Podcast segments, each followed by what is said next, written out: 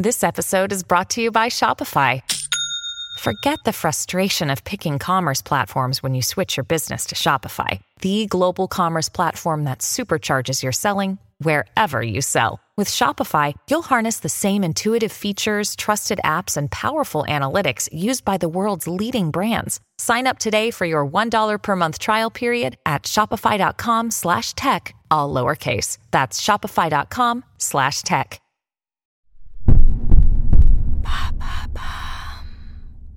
Qu'est-ce que le grooming? Merci d'avoir posé la question. Une étude de l'association Thémis pour le droit des enfants montre que près de la moitié des 8-11 ans interrogés ont un compte sur un réseau social, malgré l'interdiction de rejoindre ces plateformes avant 13 ans. Pourtant, Internet présente toujours des risques pour les jeunes, notamment une pratique insidieuse appelée pédopiégeage en français ou grooming en anglais, qui désigne le fait de manipuler et d'instaurer une relation de confiance avec un mineur à des fins sexuelles.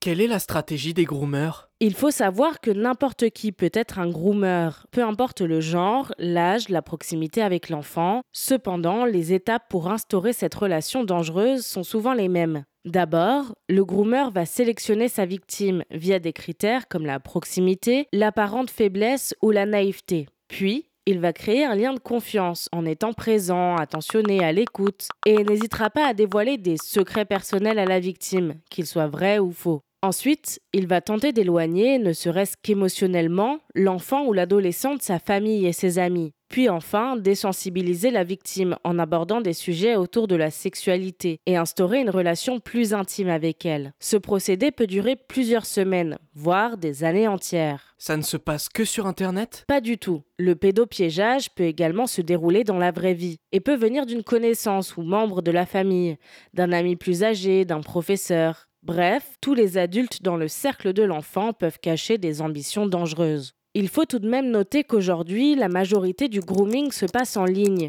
Dans certaines communautés, les prédateurs vont se placer comme des mentors et attirer ainsi des jeunes en questionnement ou en recherche de soutien émotionnel. Comment repérer un enfant victime? Si vous avez des jeunes dans votre entourage, certains signes peuvent vous alarmer, notamment s'ils ont une vie hors de la maison ou en ligne très secrète, ou si vous remarquez une humeur changeante, marquée par le stress et l'anxiété, et parfois des comportements sexualisés. Tout cela peut traduire d'une relation inappropriée avec un adulte. Comment lutter contre cette pratique? En France, depuis 2007, Le fait pour un majeur de faire des propositions sexuelles à un mineur de 15 ans ou à une personne se présentant comme telle, en utilisant un moyen de communication électronique. Comme décrit dans l'article 227-22.1 du Code pénal, est puni de deux ans d'emprisonnement et de 30 000 euros d'amende. Néanmoins, il est encore difficile pour les jeunes ciblés de réaliser que ces relations sont inappropriées, et ils s'en rendent compte souvent des années plus tard. Voilà pourquoi la prévention dès le plus jeune âge et le monitorage de l'utilisation d'Internet sont primordiaux. N'oubliez pas non plus de rester à l'écoute des jeunes autour de vous et de vous montrer ouvert à leurs questionnements. Ils seront plus à même de repérer des comportements toxiques venus d'adultes. Voilà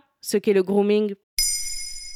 Maintenant, vous savez, un épisode écrit et réalisé par Maël Diallo. Ce podcast est disponible sur toutes les plateformes audio. Et si cet épisode vous a plu, vous pouvez laisser des commentaires ou des étoiles sur vos applis de podcast préférés.